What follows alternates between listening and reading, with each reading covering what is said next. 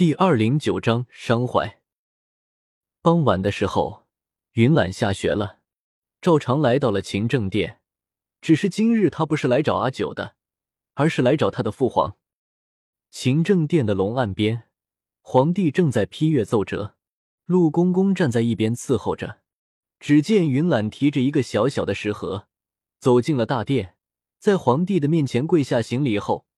从食盒里端出一碗参汤，双手捧到皇帝的面前，说：“父皇，儿臣昨个夜里耽误了父皇的休息，下学后特地在四膳房盛了这碗参汤，来给父皇补补身子。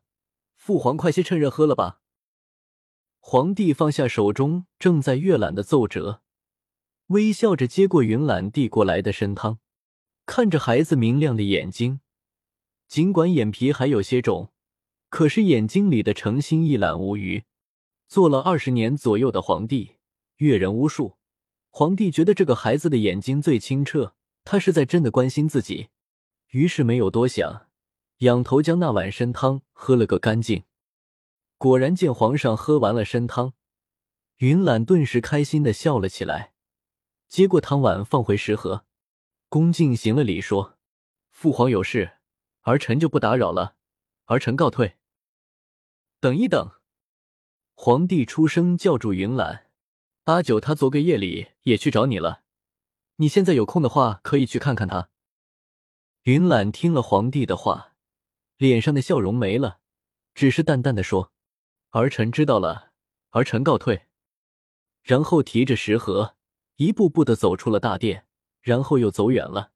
只是他去的方向根本就不是阿九的住处。皇帝收回视线。叹息一声，随后又笑了起来，道：“阿九，如此情形，你还能放心的离宫吗？”阿九一觉醒来已经是傍晚了，在房中等了许久，一直到天黑了，还是没有等到云岚来看自己。这孩子平日里最是紧张自己，什么事情都会替自己想在前面，今天为何一直没有来呢？怀着忐忑的心情。阿九来到了揽月阁，最先见到的是小顺。小顺一脸的沮丧。阿九问他：“大皇子今天过得怎么样？”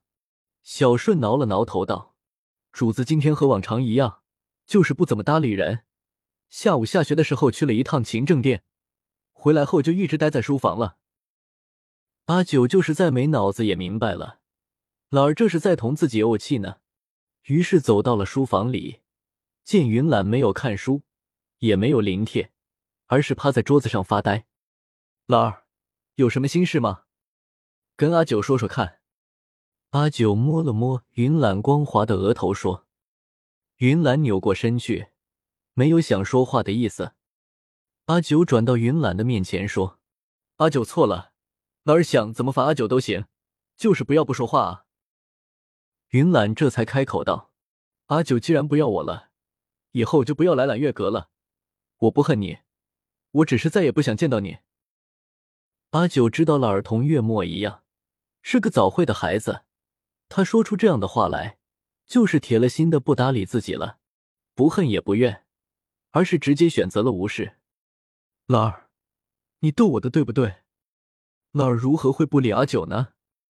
阿九心里一阵酸涩，酸的连站立的力气都快没有了。云岚脸上轻蔑的笑了一下，阿九在这个宫里最在乎的就只有三皇子，是不是婴儿了？是父皇和沈皇后所出，不是阿九亲生的，阿九就不在乎了。儿阿九心中一阵翻腾，原来这个孩子一直是这样想的，也难怪，他不到一岁的时候，自己就带着他出宫了。宫外的日子里，他还小，什么都不知道。